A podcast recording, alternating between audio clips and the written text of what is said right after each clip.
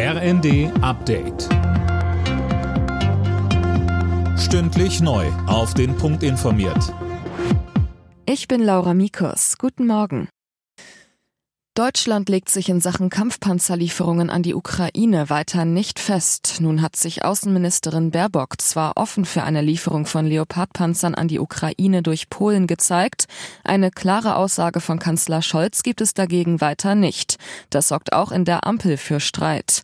FDP-Generalsekretär Bijan Gir Sarai im ZDF. Die Menschen in der Ukraine haben nicht die Zeit für lange Debatten, die hier stattfinden. Deswegen brauchen wir eine Lösung. Wir brauchen ein Ergebnis. Und ich finde das gut, dass der jetzige Verteidigungsminister hingeht und diese Prüfung vornimmt. Allerdings die Forderung der Ukraine nach Leopardpanzern, die gibt es seit März 22. Dass dieser Vorgang jetzt erst stattfindet, ist schon bemerkenswert. Der mutmaßliche Täter der tödlichen Schießerei nahe Los Angeles ist tot. Der 72-Jährige hat sich laut Polizei selbst erschossen. Er soll in einem Nachtclub in Monterey Park zehn Menschen getötet haben. Das Motiv ist noch unklar. Die Lage in den Krankenhäusern in Deutschland scheint sich laut Experten zu entspannen, sowohl beim Personal als auch bei den Patienten. Das berichtet das Redaktionsnetzwerk Deutschland.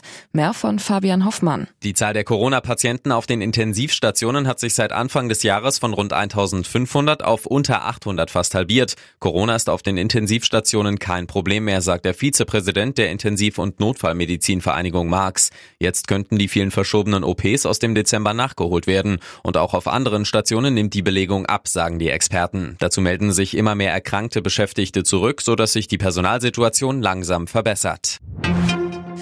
Borussia Dortmund hat in der Fußball-Bundesliga ein wildes Spiel zum Jahresauftakt gewonnen. Das Heimspiel gegen den abstiegsbedrohten FC Augsburg endete 4 zu 3 für den BVB. Außerdem verlor Borussia Mönchengladbach zu Hause gegen Bayer Leverkusen mit 2 zu 3. Alle Nachrichten auf rnd.de